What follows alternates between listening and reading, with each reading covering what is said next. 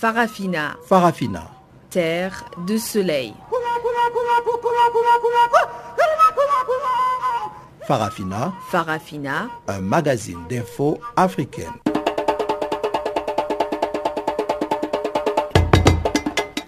Présentation Pamela Kumba. Bonjour à tous et merci de nous rejoindre pour cette nouvelle édition de Farafina. Catherine Maleka sur la mise en onde de ce magazine des actualités dont voici les grandes lignes. Raila Odinga défie les institutions du pays et prête serment en tant que président des Kenyans. Et au Libéria, le nouveau président George Weah réduit son salaire de 25%. Puis la Chine a démenti espionner l'Union africaine. Voilà donc pour les titres. Nous en parlerons en détail tout de suite après le bulletin des informations de Guillaume Cabissoso.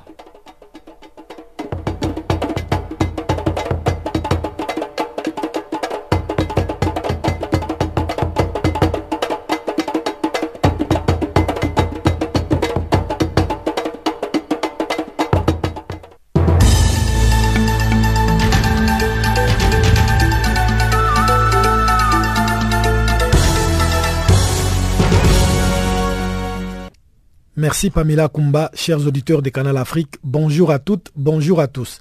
Chaude journée ce mardi à Nairobi, la capitale du Kenya, où la police a dispersé à coups de gaz lacrymogène les manifestants réunis pour assister à la cérémonie d'investiture de l'opposant Raila Odinga qui a prêté serment lors d'une cérémonie qui était pourtant interdite.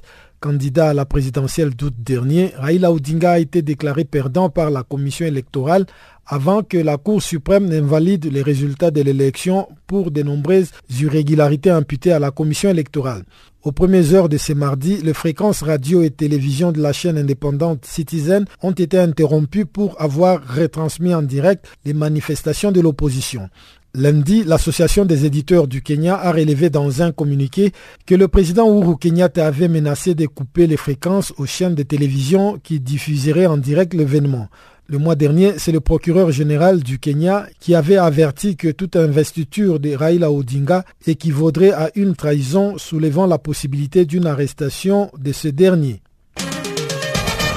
En République démocratique du Congo, la Belgique a rappelé son ambassadeur en poste à Kinshasa pour consultation après la décision de fermeture de la maison Schengen et de la cessation des activités de l'agence belge de développement prise par le gouvernement congolais. Selon l'ambassade de Belgique à Kinshasa qui confirme la nouvelle, Bertrand de Combroug se trouve effectivement à Bruxelles, mais pour une dizaine de jours afin de discuter des tensions politiques entre les deux pays et sur la situation politique en République démocratique du Congo. Les relations entre la RDC et la Belgique se sont rapidement détériorées ces derniers mois, notamment à cause de la prise de position de cette dernière qui a ouvertement condamné les répressions des manifestations pacifiques dans le pays. La République démocratique du Congo a récemment décidé de la fermeture dans un bref délai de la maison Schengen à Kinshasa en signe de représailles à la réaffectation par les gouvernements belges de son aide humanitaire au pays aux organisations non gouvernementales, ce qui pour la Belgique semble marquer le point de rupture. Au Cameroun, les autorités ont confirmé lundi l'extradition à Yaoundé des 47 séparatistes anglophones arrêtés et détenus au Nigeria depuis le 5 janvier dernier. Parmi eux se trouve leur leader Sisiku Ayuk Tabe et neuf de ses partisans qui avaient été arrêtés début janvier au Nigeria où ils étaient depuis détenus au secret. En mi-janvier dernier, Amnesty International s'était inquiété du sort des séparatistes détenus au Nigeria, estimant qu'ils pourraient être menacés de torture et s'exposer à un procès inéquitable s'ils étaient extradés au Cameroun. Sisiku Ayuk Tabe milite pour que les deux régions anglophones du Cameroun se séparent de la partie francophone du pays. Le 1er octobre 2017, les mouvements séparatistes avaient publié une déclaration symbolique d'indépendance de l'Ambazonie non donnée par les séparatistes à la partie anglophone du Cameroun. Rendons-nous maintenant au Burkina Faso où les procès de cerveau présumés du putsch manqué de septembre 2015, les généraux Gilbert Ndjendere et Bassolé et 83 autres co-accusés va s'ouvrir le 27 février devant un tribunal militaire de Ouagadougou. Le général Ndjendere, qui avait pris la tête du coup d'État, et les autres personnes poursuivies sont accusés de plusieurs chefs d'accusation, dont attentat à la sûreté de l'État, meurtre, coups et blessures volontaires, dégradation volontaire des biens appartenant à autrui et trahison notamment.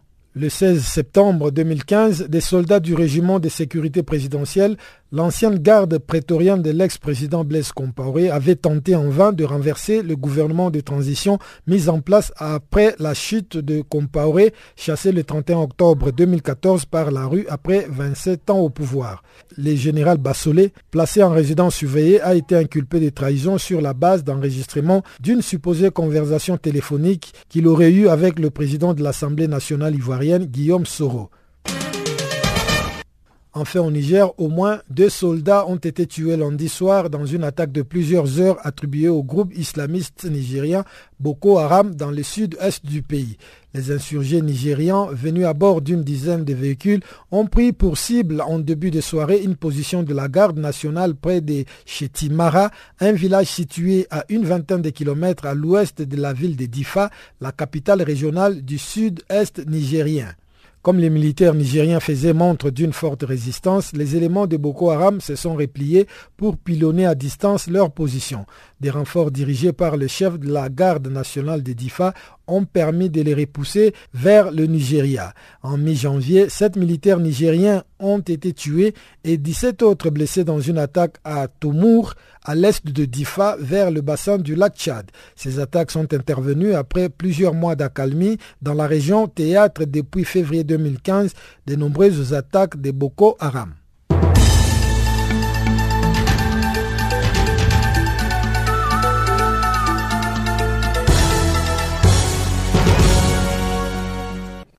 Bonjour à tous, je l'annonçais dans les titres. Au Kenya, des milliers de partisans de l'opposant Raila Odinga ont assisté ce mardi à Nairobi, la capitale, à son investiture. Trois mois après sa défaite au deuxième tour de la présidentielle, le chef de file de l'opposition a défié les institutions du Kenya en organisant sa prestation de serment en tant que président du peuple. Réaction avec Dr Ilunga Kalala, analyste politique. Euh, vous savez que le, Kenya euh, est un pays qui, qui est connu comme euh, un pays où les violences post-électorales sont récurrentes, pour ne pas dire ad vitam.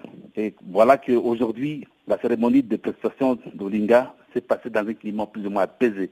Il n'y a pas noté un accrochage entre les forces de l'ordre et la population.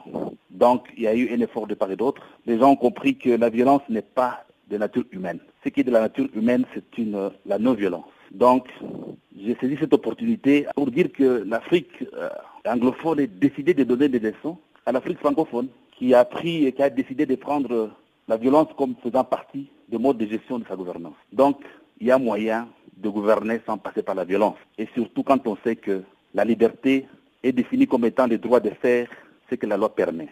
Donc, Oding a prêté serment, non en tant que président de la République. Il a prêté serment comme président du peuple. Voilà encore une autre nouveauté. Une nouveauté dans la politique kenyane qui doit nécessairement euh, être définie en contour et en, effectivité.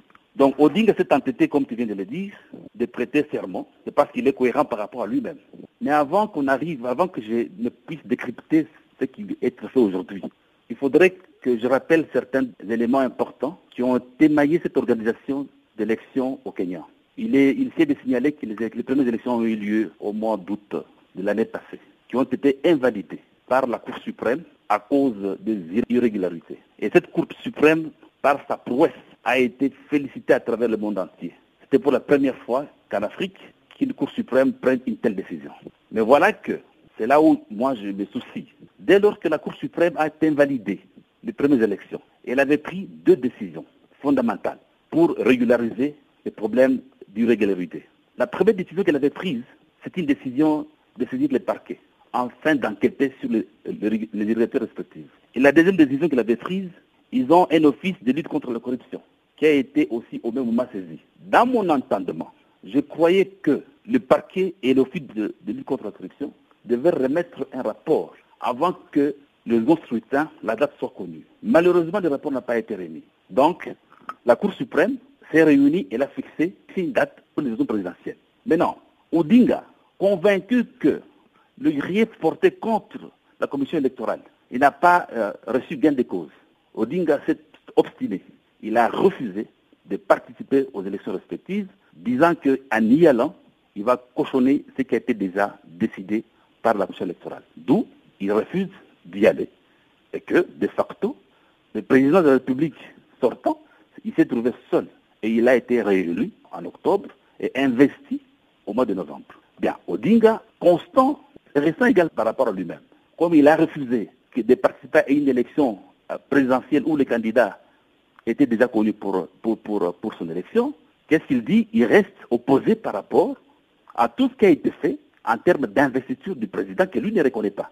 Donc, qu'est-ce qu'il fait?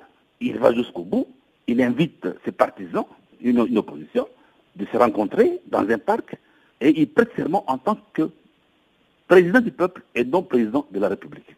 Voilà, vous écoutiez l'analyste politique Dr Ilunga Kalala qui revenait sur l'investiture de Raila Odinga en tant que président des Kenyans. Allons maintenant du côté de la République démocratique du Congo, où les réactions sur la conférence de presse du président Joseph Kabila la semaine dernière ne cessent de fuser. Retrouvons tout de suite notre correspondante à Goma, Gisèle Kaimbani, qui nous a compilé ce reportage. La majorité présidentielle pense que le chef de l'État a été clair dans ses propos. Pour Cyril Mouhongia, cadre de cette plateforme politique, le président Joseph Kabila voulait juste dire qu'il faut savoir concilier les élections et les développements. Équilibrer les élections et les développements de la République. Nous sommes en train d'organiser les élections le plus cher de la République ou de l'Afrique, comme vous le savez. Le processus euh, électoral pour euh, 2016, tout naturellement, était prévu pour euh, un budget estimé à 1 milliard 200 000 dollars.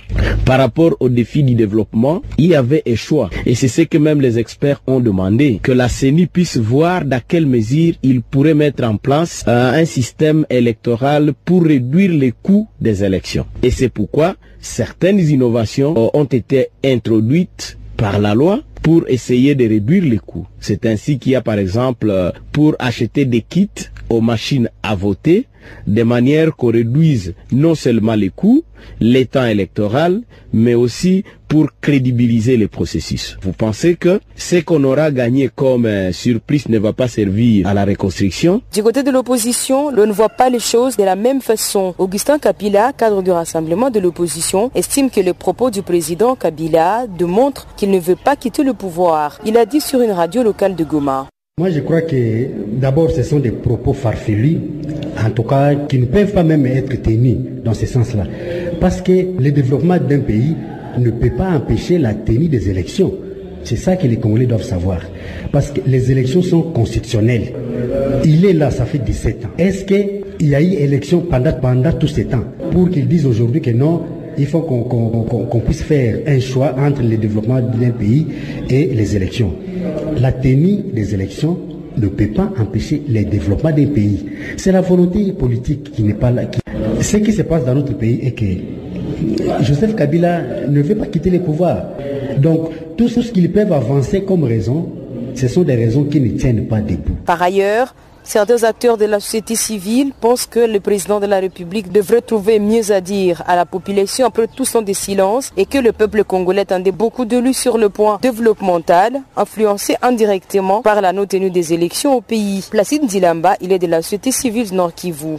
Ce n'est pas là qu'on attendait les chefs de l'État, c'était une surprise parce que quand l'Église catholique et même une frange de la société civile était un couteau tiré avec la classe dirigeante actuelle, notamment la famille politique du chef de l'État. Nous nous pensions que le chef de l'État allait prendre le dessus et allait être au milieu du village en tant qu'institution et en tant que garant de la nation. Nous pensions qu'il devait être au-delà et apporter des solutions à toutes ces préoccupations. Tenez, la République démocratique du Congo aujourd'hui fait face à la crise politique. Et cette crise politique est liée à la non-tenue des élections dans les délais impartis par la Constitution. Pour nous, c'est dire, si aujourd'hui on voulait résoudre même la question de développement, on allait commencer d'abord par les élections. Parce qu'on ne fera pas le développement avec des gens qui, pour certains, ne bénéficient plus de la légitimité et pour d'autres, d'ailleurs, ils ne bénéficient plus de la légalité. Il sied de rappeler que la conférence du président Kabila a été tenue en marge de la commémoration de ses 17 ans au pouvoir comme président de la République démocratique du Congo.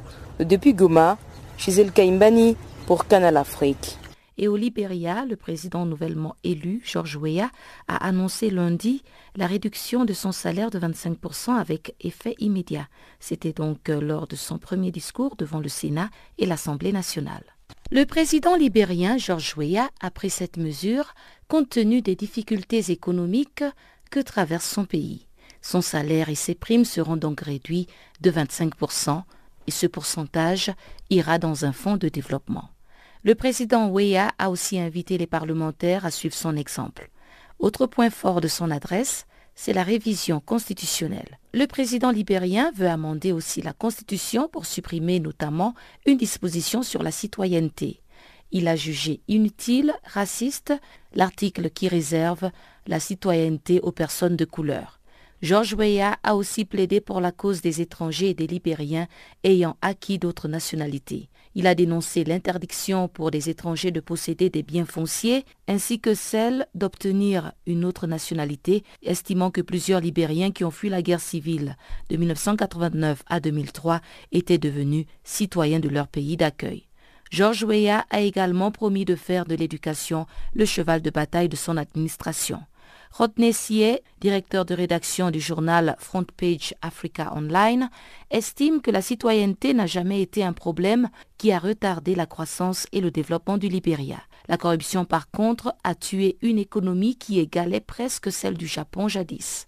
Le quotidien en ligne précise dans son éditorial que tout l'argent qui a coulé au Libéria et la possibilité de devenir le meilleur pays du continent en termes d'éducation et de développement des infrastructures ont été perdus par une série de dirigeants véreux. L'analyste politique tacle aussi le problème libérien comme étant un manque d'une classe politique nationaliste qui placerait les intérêts du pays bien au-dessus des intérêts étroits, partisans et égoïstes. Il apparaît clairement qu'après 170 ans d'indépendance, le Libéria est toujours confronté à un grave problème de gouvernance gangréné par la corruption. George Weah est le deuxième président de la plus ancienne République d'Afrique à ne pas appartenir à l'élite américano-libérienne, descendant d'esclaves affranchis qui a dominé la vie politique du pays pendant ces 170 ans. Au Congo-Brazzaville, l'Observatoire congolais des droits de l'homme, au CDH, se dit préoccupé par l'accord de sortie de crise dont le pôle conclut le 23 décembre dernier par le gouvernement congolais et le pasteur Ntoumi. Et pour cause, cet accord ne pose pas les questions de justice et de réparation des crimes commis par les deux parties durant la crise. Il consacre ainsi l'impunité, comme nous l'explique Trésor Chardon-Zila, directeur exécutif de l'Observatoire congolais des droits de l'homme, interrogé par Guillaume Cabissoso. Nous, formulons des inquiétudes euh, dans le contenu même de cet accord que nous trouvons euh, ridicule parce que l'accord ne parle pas euh, des questions de, justice, l'accord ne parle pas de la réparation. Et c'est donc une impunité totale qui est consacrée à des auteurs euh, des atrocités qui ont été commises dans le pool. Et pour nous, c'est inacceptable euh, après que cette guerre ait engendré énormément de souffrances, après que cette guerre ait occasionné des pertes en vie humaines, des villages détruits, des, des cas, des centaines de cas de viols qui sont signalés, euh, des disparitions forcées, des arrestations arbitraires, des actes de torture. Euh, bref, il y a eu commission de crimes contre l'humanité et de crimes de guerre dans, le département du Poul. Et nous pensons que les auteurs ne doivent pas bénéficier de l'impunité. Et justement, par rapport à ces inquiétudes, euh, avez-vous saisi les gouvernements pour soulever ces inquiétudes qui sont du reste très fondées? Nous avons récemment publié une note de position qui euh, est dans le circuit de, transmission au, niveau des autorités. Nous, attirons leur attention. Euh, elles ont tout intérêt à accepter la mise en place d'une commission d'enquête internationale, euh, seul mécanisme pouvant faire la lumière sur toutes les exactions qui ont été commises dans le département du Poul afin d'établir les responsabilités. Est-ce que vous semblez voir la bonne volonté du gouvernement à mettre en place une commission d'enquête justement pour euh, tirer euh, la lumière sur euh, tous les crimes qui ont été commis durant ces conflits dans la région de Poule. Il n'y a aucun élément qui nous indique qu'il y a une bonne volonté des autorités pour mettre en place cette commission d'enquête internationale. De l'autre côté, il n'y a aucun élément qui nous permet de dire que les autorités euh, refuseraient d'accepter la mise en place de cette, commission d'enquête internationale. Euh, quoi qu'il en soit, en tout état de cause, l'impératif de justice, l'impératif de vérité voudrait qu'il y ait une commission d'enquête internationale euh, dans le département du Pou. Figurez-vous, tout, tout le tort qui a été causé euh, aux populations civiles, des exactions qui ont été commises ne peuvent pas euh, euh, trouver comme réponse le silence des autorités. Donc, une telle guerre ne peut pas se terminer par un règlement à l'amiable. C'est inadmissible. Est-ce que vous avez une idée en tant que les leaders de l'OCDH, une idée du nombre de victimes qui ont été affectées par euh, cette guerre? Si jamais vous devriez être associé à la mise en place de cet accord entre le gouvernement et les représentants du pasteur Antoumi pour arriver à faire un plaidoyer justement en faveur de ceux qui sont victimes de cette crise dans le pôle? Écoutez, euh, les Nations Unies euh, parlent déjà d'une centaine de cas de viol, plus de 130 000 déplacés. Mais à l'heure actuelle, il est vraiment prématuré de faire un bilan euh, exhaustif de, des exactions qui, sont commises dans le département du Poule. Je rappelle que le Poule est toujours soumis à un blocus et du coup, euh, il n'est pas euh, possible à l'heure actuelle de dresser un bilan définitif. Voilà pourquoi il est, il est important qu'il y ait cette commission d'enquête internationale. Au Cameroun, le député de l'opposition et vice-président du Social Democratic Front a annoncé dimanche sa candidature à la présidentielle de cette année. Joshua aussi estime ne pas avoir mis en mal le président du principal parti de l'opposition, John Frundi. Écoutez, euh, pour que le congrès du parti puisse prendre une décision, il faut bien être candidat. Donc, euh, le, le congrès du parti n'investit pas euh, comment dirais-je, n'investit pas euh, des centaines. Euh, les gens doivent se déclarer, poser leur candidature et ensuite être élus et investir. Donc c'est un faux débat lequel je ne vais pas entrer. L'annonce de votre candidature n'a pas divisé votre parti? Non, je ne sais pas pourquoi. J'ai annoncé mon intention de candidature, donc je ne sais pas pourquoi euh, vous avez une interview négative là-dessus. Euh, les partis politiques euh, sont créés pour, pour conquérir le pouvoir. Vous ne pouvez pas conquérir le pouvoir sans candidat. Mais certains parlent d'un affront. Ils estiment que vous avez fait un affront au président du parti, John Frundi. Écoutez, euh, moi, s'il faut répondre à tous, mais certains disent, certains disent, on ne va pas s'en sortir. Moi, vous me posez une question, dites-moi, est-ce que vous êtes A Est-ce que vous êtes B Est-ce que vous êtes C? Je vous réponds, mais je ne peux pas parler, je ne peux pas commenter euh, les commentaires que vous recevez. Euh, vous me comprendrez, je l'espère. Vous avez annoncé votre candidature. Qu'est-ce que vous proposez de nouveau aux Camerounais? Pour l'instant, j'ai fait savoir mon intention d'être candidat. Euh, je ne suis pas dans la démarche euh, d'un candidat qui propose un programme au Camerounais. Euh, pas en son temps. Euh, si je venais vers vous avec un programme politique, je venais de charrier avant les deux. Il faut bien comprendre que c'est un processus euh, qui a commencé en 2012, sortir du congrès de 2012, et on est arrivé, euh, l'intention d'être candidat, c'est juste, juste une étape dans ce processus. Ensuite, il faut être candidat. Ensuite, il faut être élu candidat. Et puis ensuite, vous devenez candidat. Donc, euh, vous poser des questions quand vous un candidat qui a encore l'intention d'être un candidat à la candidature. Donc c'est euh, lors du prochain congrès que le parti va procéder à l'élection du candidat qui va représenter euh, le Social Democratic Front.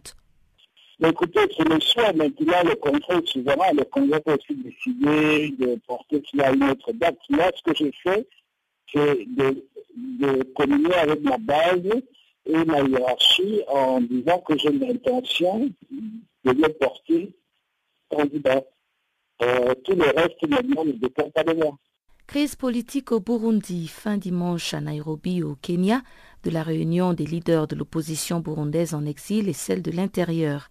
Une rencontre qui a permis aux participants d'harmoniser leurs positions, notamment contre un référendum constitutionnel projeté par le pouvoir burundais pour le mois de mai 2018. Plus de détails avec Tassien Sibomana, membre du parti UPRONA ayant pris part à cette réunion de Nairobi. Il est au micro de Guillaume Cabissoso. Euh, on s'est retrouvé à Nairobi avec comme objectif principal harmoniser les vues sur les voies et moyens de sortie de crise qui s'écoule au Burundi depuis plus de deux ans. Deuxième euh, aspect, c'était justement d'inventarier les principales préoccupations qui doivent faire objet d'harmonisation en termes euh, de vues par rapport euh, aux membres de l'opposition qui sont à l'extérieur et ceux qui sont à l'intérieur du pays. Voilà les deux principaux objectifs qui nous ont poussés à nous retrouver ensemble pour éviter qu'il n'y ait plus de vues divergentes par rapport aux voies et moyens de stratégie de sortie de crise pour le Burundi. De manière un peu plus concrète, Monsieur Tatien, euh, quelles sont les décisions auxquelles vous êtes euh, arrivé par rapport à cette réunion d'harmonisation de points de vue entre les différentes tendances de l'opposition burundaise? Oui, euh, nous avons arrêté quelques recommandations ou, décisions même, dont les suivantes. D'abord, harmoniser les points de vue sur le comment d'aborder la question en rapport avec le processus référendaire constitutionnel en cours, comment nous allons nous comporter et quelles sont les consignes à donner euh, au peuple burundais et aux membres de l'opposition en particulier. Nous nous sommes entretenus aussi sur euh, question cruciale du dialogue interburundais, où il est impératif que toute l'opposition aille dans ce dialogue avec une vision commune et unique. C'est de cela qu'est venue l'idée de fondre le document qui a sanctionné la dernière session d'Ongourdoto, lequel document a été signé par 17 euh, organisations de l'opposition. On va donc euh, prendre ce document et, un autre que les membres du SINARED avaient préparé lors de la session du mois de février 2017 et on va le fondre en, un seul document qui va être désormais celui de toute l'opposition. Et c'est ce document qu'on va présenter euh, à la médiation et, aux partenaires. La troisième décision, euh, c'est relativement aux échéances électorales qui vont venir, que le CNDD, le gouvernement, euh, appelle les élections de 2020. Au niveau de l'opposition, nous nous sommes dit qu'il y a des conditions impératives pour qu'on ait des élections libres, démocratiques, inclusives, transparentes, bien sûr crédibles. Et ces élections peuvent être réunies si les moyens sont là, sont là avant ou après 2020. Et c'est de cela qu'est venue notre position sur ces échéances, qu'il est important de ne pas être focalisé sur l'échéance de 2020, mais de se focaliser plutôt sur ces conditions préalables pour des élections crédibles, légales, inclusives, paisibles et crédibles. L'autre décision euh, concerne une réunion en préparation qui devrait regrouper l'opposition interne et externe, la diaspora burundaise, les membres de la société civile, les représentants des jeunes et des femmes. La question a été de soutenir cette idée et de se convenir sur la bonne préparation de cette dernière. Et enfin, nous nous sommes donné des directives internes pour que cette étape d'avoir une seule opposition ayant la même vision, ayant les mêmes stratégies concertées, et que cette étape soit euh, consolidée pour qu'il n'y ait plus de retour de marche en arrière.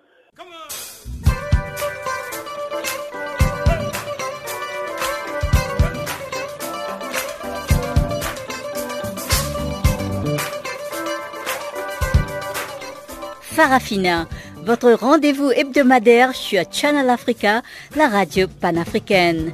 Farafina, votre programme des actualités en langue française sur Channel Africa.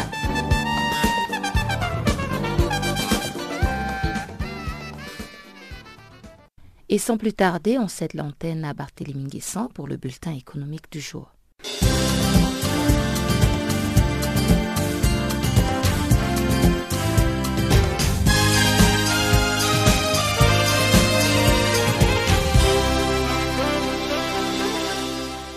Bonjour Pamela, bonjour et bienvenue à tous. Commençons notre bulletin de l'économie en Afrique du Sud? La Capitec Bank est la dernière cible de Viceroy Research, l'équipe qui a produit un rapport explosif détaillant comment Steinhoff cuisinait ses livres pour cacher les pertes et gonfler les bénéfices. Dans un rapport publié mardi matin, Viceroy décrit Capitec comme un usurier et appelle la Banque des réserves d'Afrique du Sud ainsi que le ministre sud-africain des Finances à placer Capitec Bank immédiatement sous curatelle. Réagissant aux accusations, le PDG de l'institution financière incriminée, Gary Foury, a déclaré Nous avons pris note du rapport Viceroy sur Capitec Bank. Nous sommes actuellement en train d'étudier le rapport en détail et nous y répondrons de manière appropriée. Viceroy enquête sur des sociétés qui, selon elle, ont des pratiques comptables douteuses. Capitec Bank est un fournisseur sud-africain de microfinance axé sur une population majoritairement à faible revenu. Ses actions ont chuté jusqu'à 20% avant de récupérer légèrement après que Viceroy l'ait traité d'usurier. Le nouveau président libérien George Weah a promis de réduire son salaire d'un quart. Dans son premier discours devant le Parlement lundi, Weah a souligné la situation économique désastreuse du Libéria. Le nouveau président a annoncé que le quart de son salaire serait reversé dans les caisses de l'État et alloué selon les besoins. Dans son discours, l'ancienne star du football international a déclaré Notre économie est effondrée, notre gouvernement est fauché, notre monnaie est en chute libre, l'inflation augmente, le chômage est à un niveau sans précédent et nos réserves de change sont à leur plus bas niveau. Oui avait promis une répression de la corruption endémique il y a une semaine lors de sa prise officielle du pouvoir sous les acclamations de milliers de supporters exubérants. Le Libéria se débat depuis longtemps pour réduire la pauvreté. La nation de 4,6 millions de personnes a subi une guerre civile de 14 ans qui s'est terminée en 2003. Puis en 2014, le pays ouest africain a fait face à une violente épidémie d'Ebola qui a fait plus de 4000 morts. Les principaux syndicats au Tchad ont appelé lundi à une grève générale illimitée. Des leaders de la société civile ont dénoncé les mesures d'austérité imposées par le gouvernement, notamment la baisse des salaires des fonctionnaires. Ils ont déploré par ailleurs l'augmentation du prix des denrées alimentaires et la hausse du prix du carburant. Le Tchad se retrouve ainsi paralysé par cette crise générale illimitée. L'Éthiopie va recevoir 10 millions de dollars de l'ONU pour aider les plus vulnérables. Cette aide octroyée par le secrétaire général adjoint des Nations Unies aux affaires humanitaires, Mark Lowcock, est tirée du Fonds central d'intervention d'urgence. D'après le Bureau des Nations Unies pour la coordination des affaires humanitaires, suite à l'escalade du conflit début septembre le long des frontières des régions Oromia et Somalie, des centaines de milliers de réfugiés vivent dans environ 370 sites. Ces personnes vulnérables ont des besoins qui dépassent de loin ce qui leur a été fourni jusqu'à présent au cours des deux dernières années. Le Fonds central d'intervention d'urgence de l'ONU a alloué 49 millions de dollars à des opérations d'aide en Éthiopie, malgré les progrès réalisés par ce pays ces dernières décennies en matière de développement et de lutte contre l'insécurité alimentaire. L'Éthiopie fait face à une insécurité alimentaire récurrente du fait de sa vulnérabilité à la sécheresse. L'Organisation des Nations Unies pour l'alimentation, l'agriculture, la FAO, et le ministère béninois de l'agriculture, de l'élevage et de la pêche ont signé un accord pour la mise en œuvre dans les prochains jours d'un projet dénommé Assistance d'urgence pour la lutte contre la chenille légionnaire au Bénin.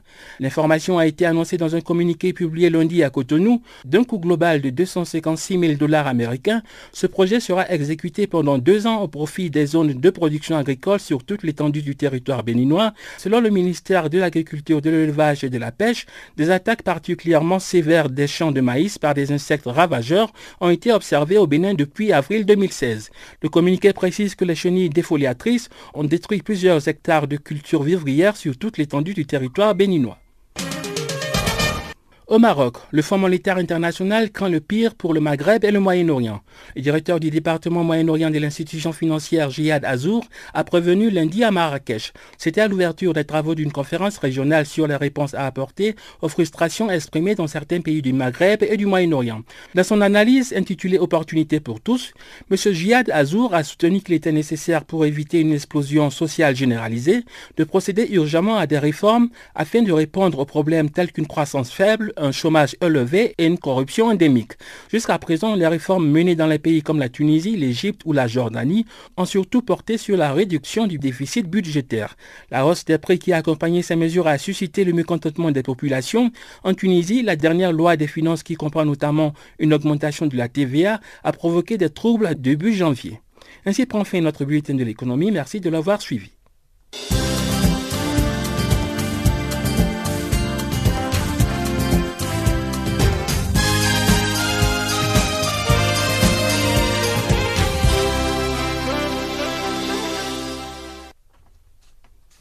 Africa oye, Africa manyogonyiba, Africa, Africa, Africa, Africa. Je m'appelle Salif Keita. Vous écoutez Channel Africa, la voix de la renaissance africaine. Le journal français Le Monde a révélé que la Chine a espionné le siège de l'Union africaine pendant cinq ans. Cette information, reprise par le quotidien britannique Financial Times lundi, précise que Pékin a piraté le système informatique de l'instance panafricaine et téléchargé des données confidentielles. Mais les autorités chinoises rejettent en bloc toutes les accusations qu'elles qualifient d'absurdes. Le compte rendu de Barthélémy Guessant. Citant plusieurs sources internes à l'Union africaine, le journal Le Monde a assuré que les informaticiens de l'institution panafricaine se sont rendus compte il y a environ un an que le contenu des ordinateurs de l'Union africaine était copié sur des serveurs localisés à Shanghai, en Chine. Selon l'enquête du journal français, l'activité de transfert de données s'est intensifiée entre janvier 2012 et janvier 2017, particulièrement entre minuit et 2 heures du matin. Le Monde soutient que suite à la découverte des transferts de données vers la Chine, des experts algériens et éthiopiens en cybersécurité ont inspecté les salles du bâtiment de l'Union africaine. Ces derniers ont trouvé des micros placés sous les bureaux et dans les murs. Les serveurs de l'Union africaine ont été changés en 2017 lorsque cette faille du système a été découverte et une nouvelle architecture informatique déployée. Toutes les communications électroniques sont maintenant cryptées et ne passent plus par Ethio Telecom, l'opérateur étatique éthiopien. D'autres fonctions de sécurité renforcées ont également été installées. Le ministère chinois des Affaires étrangères a nié les allégations de piratage, qualifiant les rapports du journal français de fondement et de non-sens complet. L'ambassadeur de Chine à l'Union africaine a déclaré à l'agence France Presse lundi que la Chine n'interférerait en aucune façon avec les politiques internes des pays africains ou ne ferait rien qui nuirait à leurs intérêts. M. Kwang Weilin a encore ajouté Je pense qu'il s'agit d'une histoire sensationnelle, mais elle est complètement fausse et une absurdité. Le diplomate chinois s'exprimait en marge du 30e sommet de l'organisation panafricaine qui s'est tenu dimanche et lundi dernier à Addis Abeba. L'ambassadeur de Chine à l'Union africaine a souligné par ailleurs que l'article en question, publié vendredi par Le Monde, va endommager l'image du journal, mais pas la relation entre la Chine et l'Afrique. La Chine a financé le siège de l'Union africaine à Addis Abeba en Éthiopie pour un montant de 200 millions de dollars. Le bâtiment de 19 étages, inauguré en janvier 2012, a été construit par une société d'État chinoise, la China State Construction Engineering Corporation. Cette entreprise n'a pu être contactée pour commentaire. Cependant, Anhui Foreign Economic Construction Company, le développeur d'un autre bâtiment sur le site du siège de l'Union africaine, a déclaré qu'il n'avait pas vu le rapport et a refusé de commenter. Du côté de l'Union africaine, M. Paul Kagame a réagi lundi après-midi à propos de cette affaire d'espionnage. Le nouveau président de l'organisation panafricaine a déclaré Je ne pense pas que l'espionnage soit une spécialité uniquement des Chinois. Nous sommes entourés d'espions partout dans le monde. Quant au président de la Commission de l'Union africaine, Moussa Faki Mahamat, il a indiqué Je n'ai aucune évidence d'espionnage et cela fait un an que j'occupe ce bâtiment. Des analystes ont déclaré que le fait que le piratage est resté secret un an après sa découverte et que l'Union africaine ne s'est pas prononcée publiquement sur le sujet démontre la relation dominante de la Chine avec les États africains. Ali Khan Sachu, un analyste en investissement à Nairobi au Kenya, a déclaré que ce piratage était vraiment alarmant, en partie parce qu'il exposait le fait que les pays africains n'ont aucun pouvoir sur la Chine. Il a ajouté que les dirigeants africains doivent s'affranchir de la notion selon laquelle la Chine est le Père Noël en Afrique, car c'est loin d'être le cas. M. Xi Jinping, le président chinois, a promis 60 milliards de dollars d'investissement et d'aide aux pays africains lors de son dernier sommet avec les dirigeants africains en Afrique du Sud il y a deux ans. La cyberattaque du siège de l'Union africaine souligne le risque que les pays africains prennent en permettant aux sociétés technologiques chinoises de jouer un rôle de premier plan dans le développement de leur réseau télécom. Selon un rapport McKinsey sur les investissements chinois en Afrique publié l'an dernier, deux sociétés chinoises ZTE et Huawei ont construit la majeure partie de l'infrastructure des télécommunications en Afrique. Le journal Le Monde a également rapporté que les Wikileaks générés par l'américain Edward Snowden montrent que le GCHQ, l'agence d'écoute du gouvernement britannique, a intercepté des communications entre les fonctionnaires de l'Union africaine et de l'ONU en 2009 et 2010. En somme, l'Afrique reste largement exposée à l'espionnage informatique et pourtant, conscient des menaces engendrées par le phénomène de la cybercriminalité, les chefs d'État et de gouvernement de l'Union africaine se sont réunis les 26 et 27 juin 2014 à Malabo en Guinée équatoriale. La 23e session ordinaire du sommet de l'Union africaine a adopté à cette occasion, à l'instar du Conseil de l'Europe, la Convention de l'Union africaine sur la cybersécurité et la protection des données à caractère personnel. Deuxième journée de grève des étudiants et fonctionnaires au Tchad. Un service minimum est assuré dans les hôpitaux et autres départements administratifs. Rémi Gameau, président fondateur de l'Association tchadienne pour la paix et le développement durable, revient sur les raisons de cette grève. À 8h30 et 40 certains établissements ont commencé avec la manifestation. Donc, c'est à peu près 6 établissements. Et c'est des grands établissements. Il y a le lycée Aigué, le lycée technique commercial, le lycée de la liberté et également il y a deux autres lycées dans le 9e arrondissement et le 1er arrondissement. Et au niveau des fonctionnaires, est-ce qu'il y a des, euh, agents qui vous ont rejoint? Ah, Pour le moment, il y a vraiment de l'embrouille. Hein, parce qu'il y a des étudiants qui ont programmé leur manifestation d'abord pour réclamer euh, leur situation qui n'est pas améliorée par rapport à la bourse. Euh, les bus sont tous en panne, ils vont à l'université acclamer tout ça. Donc, il y avait des étudiants qui ont programmé leur manifestation. Et il y a aussi les élèves qui ont programmé des manifestations pour euh, euh, réclamer la baisse des de quotas du dépôt de baccalauréat. Euh, comme d'habitude, c'est 5 000, mais cette année, l'État a augmenté à 15 000 et c'était vraiment triplé et ça a énervé les élèves.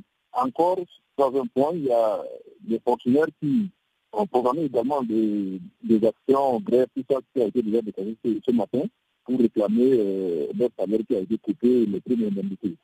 Donc, tout est englué dans la tête euh, des gens. Et comme euh, l'occasion est donnée par rapport aux salaires qui ont été rabattus, les, élèves n'ont pas attendu un instant pour entrer directement dans la danse. Et cette manifestation, c'est un mouvement de grève qui va perdurer ou bien c'est juste une manifestation euh, pour la journée? Bon, pour le moment, ça continue toujours. Euh, les, les, policiers ont quand même de, de disperser. Il y a quelques arrestations et quelques blessés. Maintenant, euh, la grève qui a été déclenchée là, ils ont dit que c'est une grève illimitée. Ils ont autorisé seulement le service minimum pour une semaine dans les hôpitaux et centres de santé. Donc, on ne sait pas combien de temps ça va, ça durer la grève. Et le gouvernement n'a pas encore réagi Le gouvernement n'a pas encore réagi ni du côté du Premier ministre, ni du côté du ministre des Finances même. Il n'y a, pas encore de réaction. C'est ça. Le fait qu'une semaine, c'est accordé au service minimum.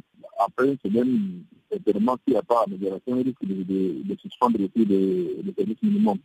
Et ça va être, vraiment catastrophique pour surtout les députés et femmes de santé. On a l'impression que les Tchadiens sont en train de renouer avec les mouvements de grève, alors qu'en fin d'année dernière, on assistait à une accalmie, voire même une entente, un dialogue avec les autorités en place.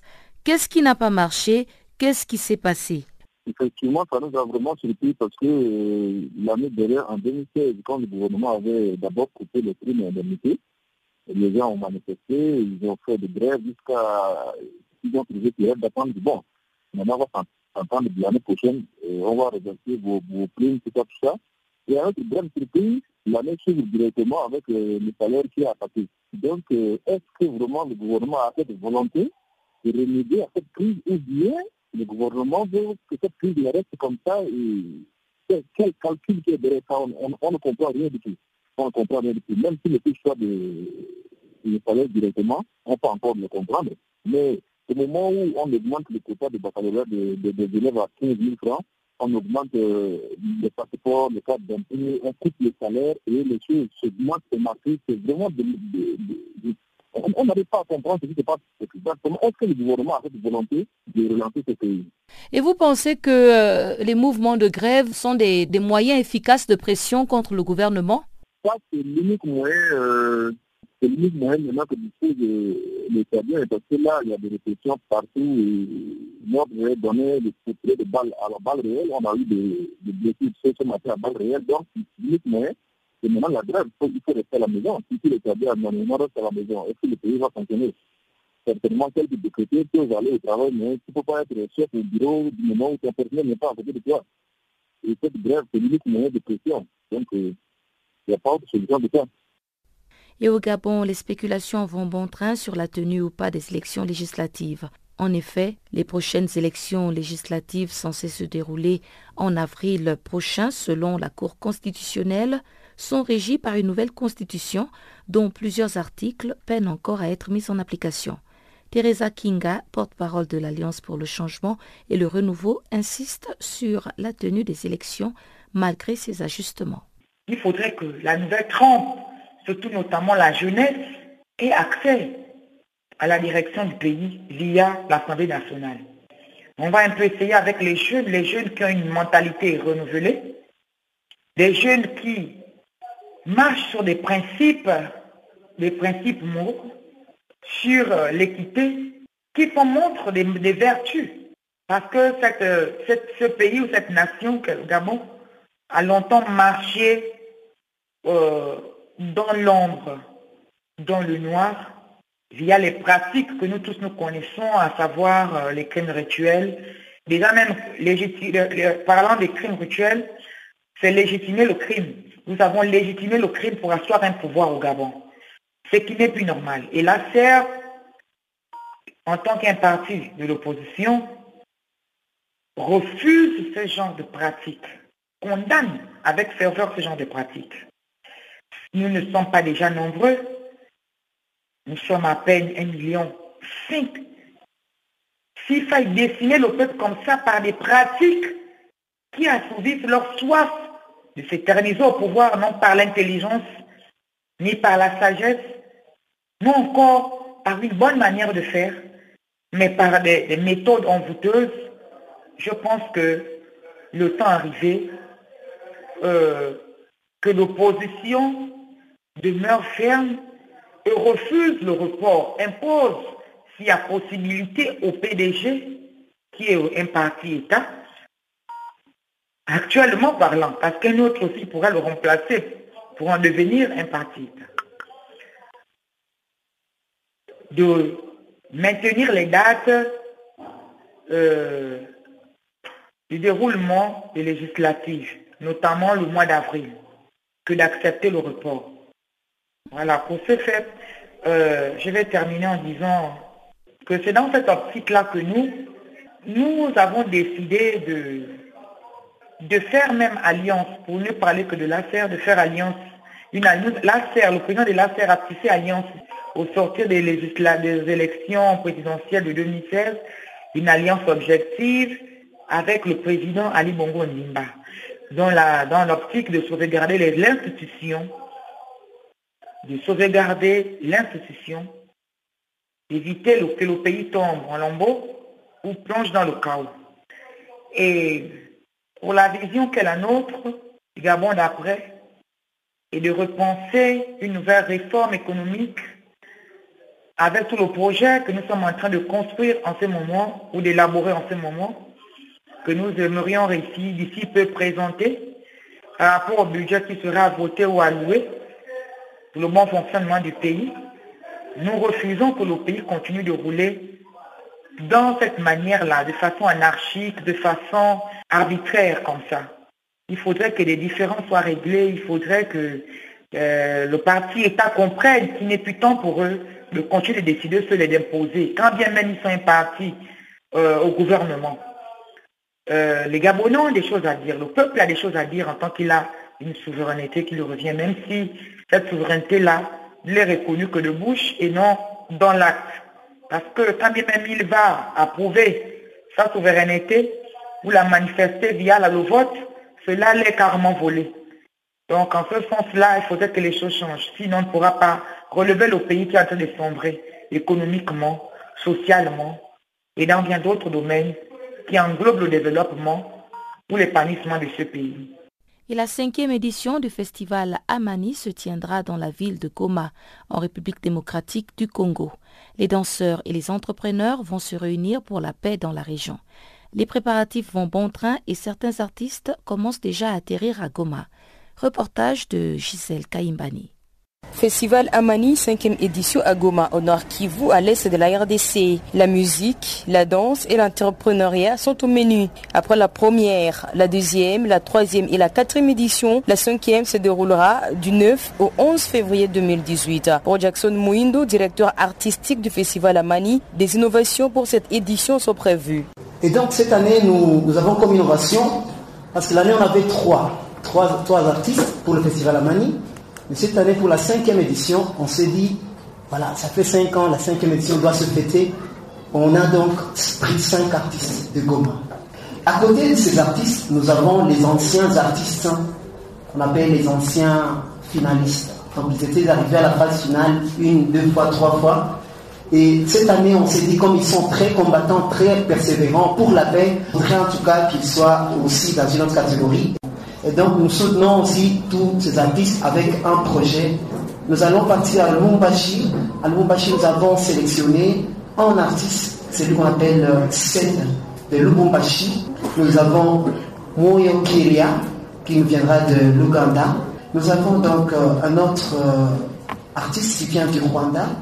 Et pour sa part, le directeur du festival Amani précise qu'un espace pouvant recevoir 12 000 personnes venant de tous bords et en train d'être entretenu, Guillaume Bissimois, rappelle que des prix seront aussi gagnés par de jeunes aux idées de créativité. Comme euh, chaque année, nous avons plusieurs parties. Ce n'est pas seulement un festival de musique et de danse, mais nous avons aussi un festival qui promeut l'entrepreneuriat.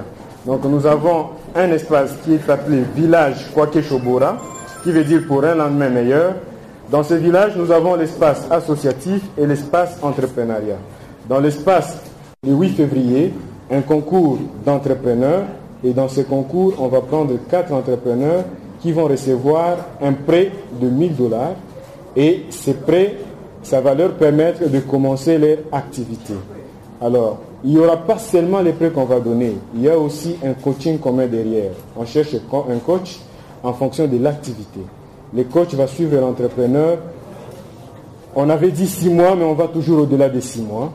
Et cette partie de coaching permet à ceux qui commencent vraiment à la création de sa nouvelle euh, petite entreprise. Jean Bahani Wakisuba, chef du bureau provincial chargé de la culture et des arts, est heureux de voir les jeunes de cette région partager leur expérience avec d'autres venus d'autres cieux. La cinquième édition, en tout cas, c'est une, une activité qui est la bienvenue à Goma parce que depuis première, deuxième, troisième, il y a un changement, un changement remarquable à travers les artistes et artisans. Parce que nous, les artistes, nos artistes n'avaient pas un lieu où s'exprimer, n'avaient même pas, ils ne savaient pas comment ils peuvent présenter leurs œuvres. Même maintenant, ils sont là pour présenter leur musique publiquement et leurs chansons sont suivies par presque tout le monde, même voir le monde entier à travers les, les différentes radios à travers le monde. Ce festival, c'est un outil très important pour véhiculer la paix.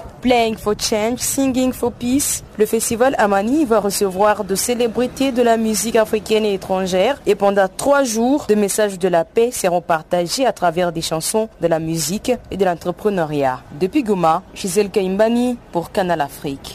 Et voilà pour ce qui est de la grande actualité, mais avant de nous quitter, comme d'habitude, le bulletin des sports. Barthélémy Nguessan est à la présentation.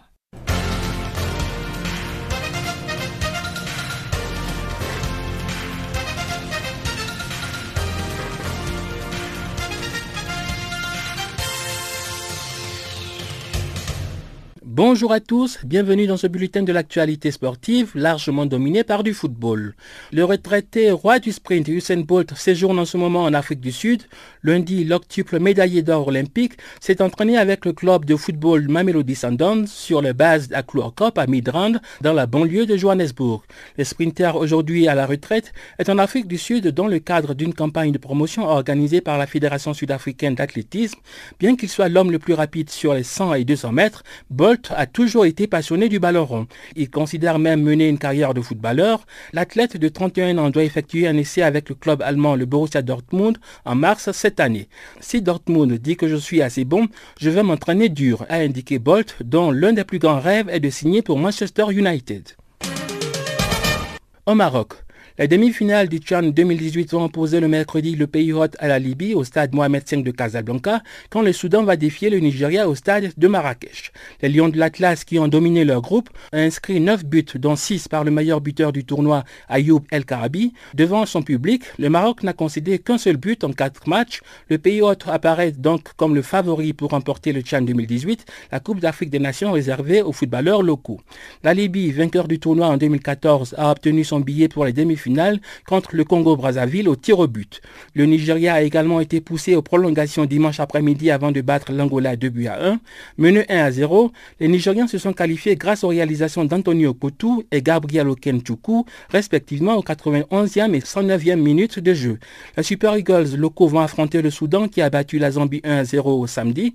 Mercredi donc, les affiches des demi-finales du Tchad 2018 seront comme suit. Maroc-Libye au stade Mohamed V de Casablanca, puis Soudan-Nigeria au stade de Marrakech. En Angleterre, le tirage de la FA Cup a été effectué lundi. Les prétendants au titre ne vont pas se rencontrer en huitième de finale.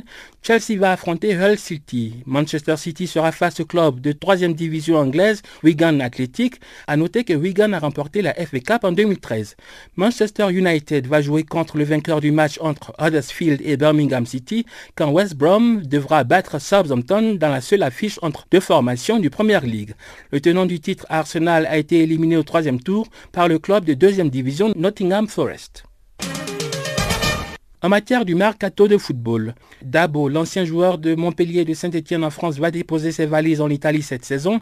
C'est ce qu'a annoncé mardi son nouveau club, la Fiorentina. Le montant du transfert n'a pas été dévoilé. Le joueur français de 25 ans doit encore passer des tests médicaux à Fiorentina, classé 11e du championnat italien. Milieu défensif de formation, le natif de Marseille, de parents maliens et burkinabés, joue aussi au poste d'arrière droit. À la Fiorentina, Dabo rejoint plusieurs Français, notamment Cyril Thérault, Jordan Vertou, Valentin et Vincent Lorini. Il n'a jamais joué avec l'équipe nationale de France, mais il est courtisé depuis 2013 par le Burkina Faso. Le Mali a aussi exprimé son intérêt pour le joueur en 2017. Toujours en matière de transfert dans le milieu du football, Arsenal a accepté de débourser 60 millions de livres sterling pour signer l'attaquant du Borussia Dortmund, Pierre-Emerick Aubameyang. Mais les Allemands ne laisseront pas partir l'attaquant gabonais avant de lui trouver un remplaçant. Selon la chaîne Sky Sports, Olivier Giroud, Michou Batshuayi et Anthony Modeste sont parmi les noms considérés par Dortmund. En Afrique du Sud, le club Orlando Pirates vient de recruter le footballeur zambien de l'année, Augustine Moulenga du Zenaco FC, pour un contrat de trois ans. Parlant du transfert, Floyd Mbele, le responsable administratif du club de Soweto, a déclaré « Nous sommes ravis d'avoir finalement obtenu le service d'Augustine. C'est un joueur accompli qui a toutes les qualités pour avoir un impact immédiat au club. Moulenga devrait arriver en Afrique du Sud la semaine prochaine après sa participation au Tchad en 2018 au Maroc où il était le meilleur buteur de la Zambie dans la compétition. Les Chipolopolo zambiens ont été éliminés en quart de finale par le Soudan le week-end dernier. Quelques brèves à présent. En golf, l'Australien Jason Day a remporté le Farmers Insurance Open lundi. C'est sa première victoire en 20 mois, mais son 11e triomphe de la PGA Tour. Jason Day a sauté de la 14e à la 10e place mondiale. Le joueur de 30 ans n'avait pas gagné depuis les championnats des joueurs 2016 lorsqu'il était classé numéro 1 mondial. En boxe, le champion du monde poids moyen Gennady Golovkin affrontera Saul Canelo Alvarez le 5 mai dans un match retour de 12 rounds. C'est ce qu'a annoncé le promoteur de l'événement qui n'ont pas encore identifié le lieu du rematch. Le premier combat épique entre les deux boxeurs s'était soldé par un nul en septembre. Voilà, c'est la fin de ce bulletin de l'actualité sportive. Merci de nous avoir suivis.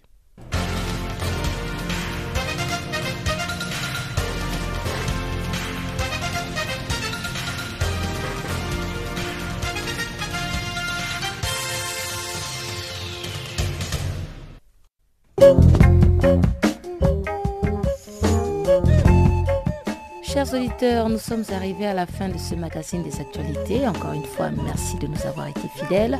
On se donne rendez-vous pour demain, même heure, même fréquence, pour un autre périple des actualités en français. Au revoir.